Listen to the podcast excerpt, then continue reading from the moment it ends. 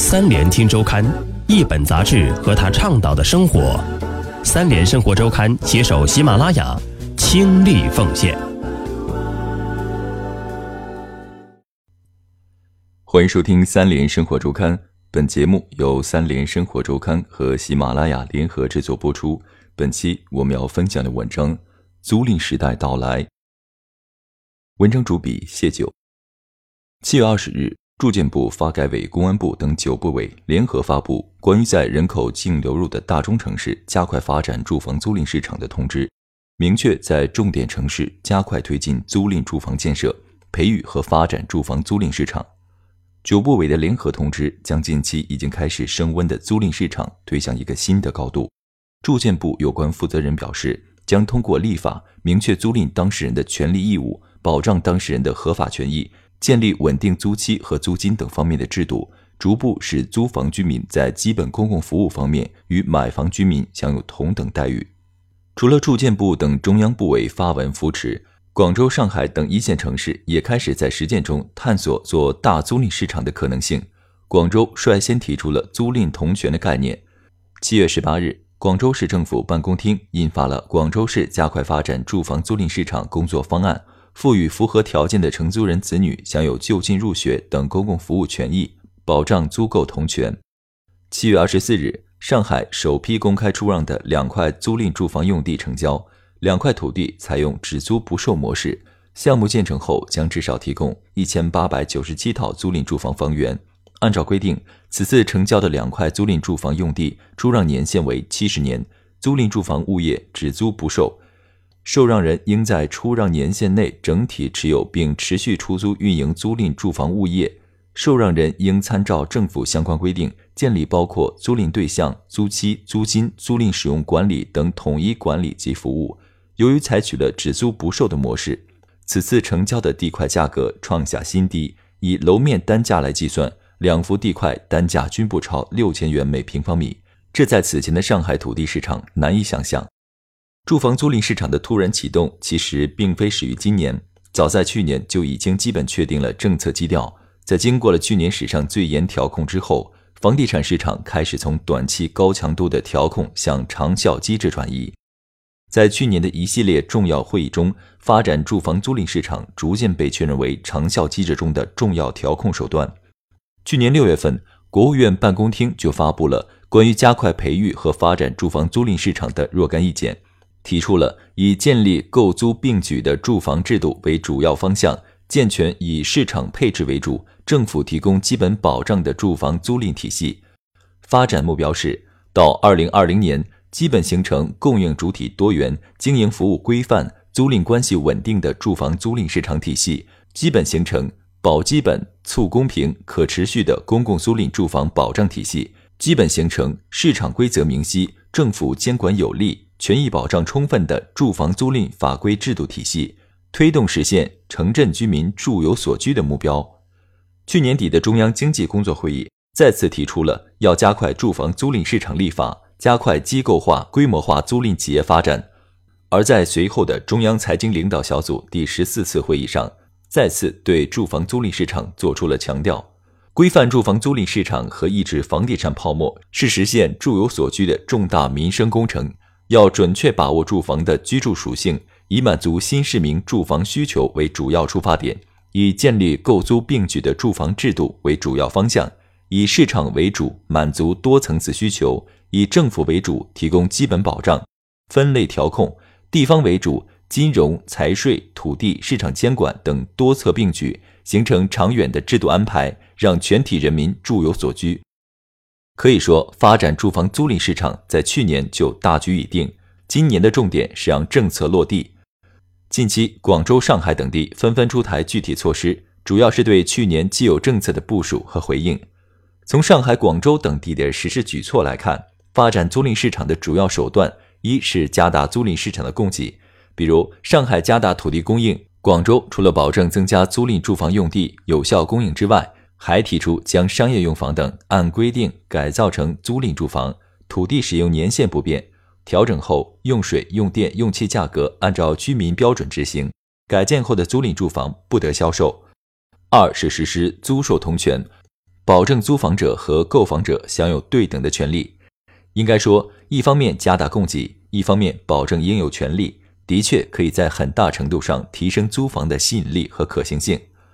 中国之所以大力发展租房市场，很大程度上也是吸取和借鉴国外的经验。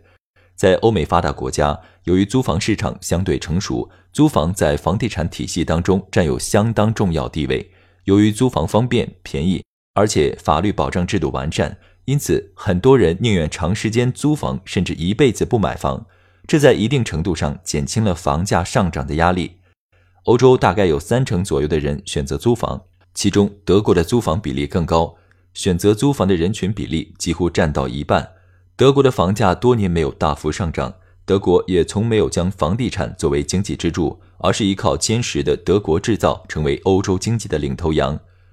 对于深受房地产问题困扰的中国经济而言，德国经验可算是一个相当成功的样本。不过，中国发展住房租赁市场，短时间之内很难达到和德国一样的高度。这一次，上海两幅只租不售的地块以低价成交，甚至很多人认为租赁时代的到来可能会使房价大幅下跌。这种想法显然也是高估了租房市场的影响力。即使未来几年中国的租房市场快速发展，对于房价也不可能带来实质性冲击。住房出租只是解决了住房最基本的居住属性。对于中国人而言，一套住房所包含的意义远远超出了普通的居住需求。因此，即使中国的租赁市场再发达，仍然取代不了买房的需求。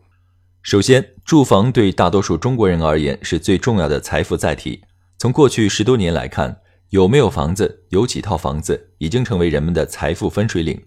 大多数人之间的贫富差距其实是以房子的数量来衡量。在中国货币超发的时代，买房成为技术含量最低但是效果最好的投资方式，远远超过了基金、股票，甚至是创业。最近一段时间，国内一二线城市房价出现了难得的下跌。预计在楼市调控和金融去杠杆的打压之下，未来一段时间之内也难有起色。对于有能力买房的人群而言，其实提供了难得的机会。如果因为相信租赁时代到来会对房价带来毁灭性打击，进而选择租房而不是买房，预计在日后的财富分化进程中将会越来越被边缘化。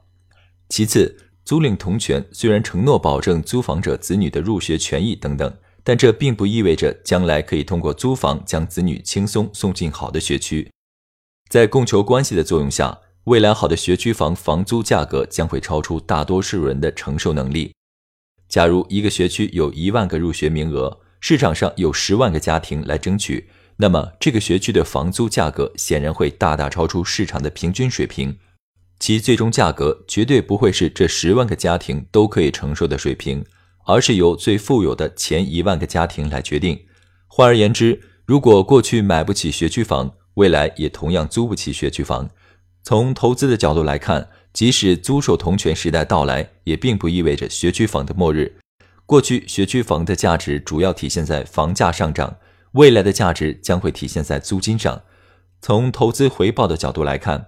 目前国内的房租回报率其实处于很低的水平，大概是百分之二到百分之三左右，主要通过房价上涨来体现价值。未来学区房的租金大幅上涨，如果投资回报率能够达到百分之八。就几乎可以秒杀市场上所有的低风险投资品种。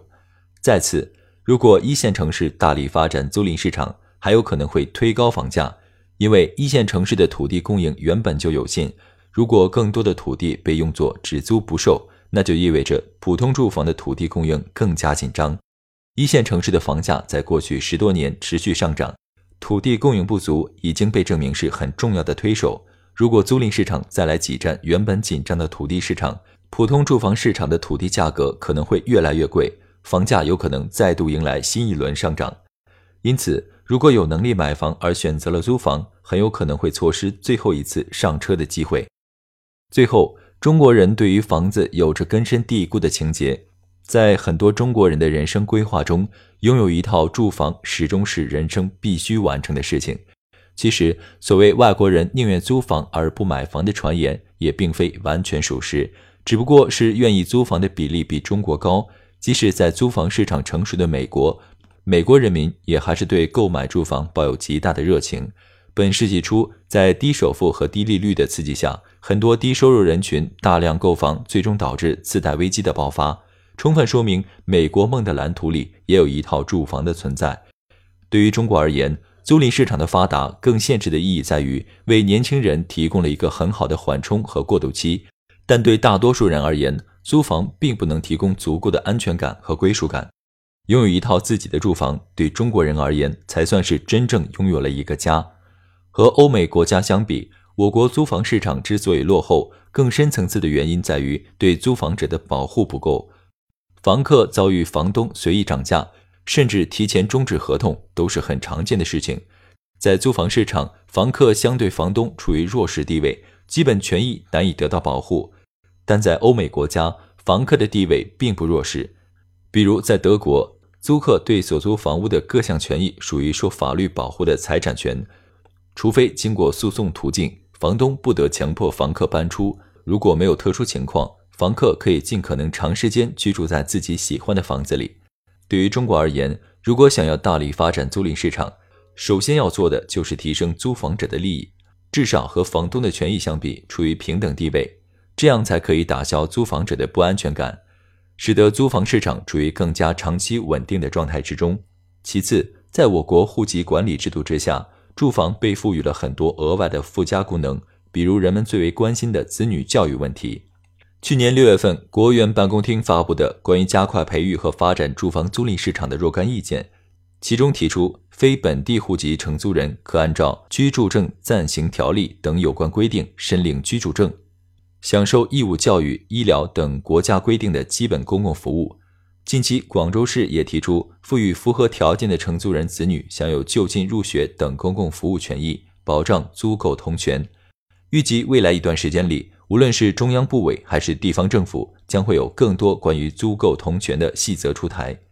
不过，无论租购同权如何改革，预计最终也很难实现百分之百的同等权利。在中国现有的户籍制度之下，城市户口和住房紧密挂钩。如果没有属于自己产权的住房，仅仅依靠租房很难实现落户。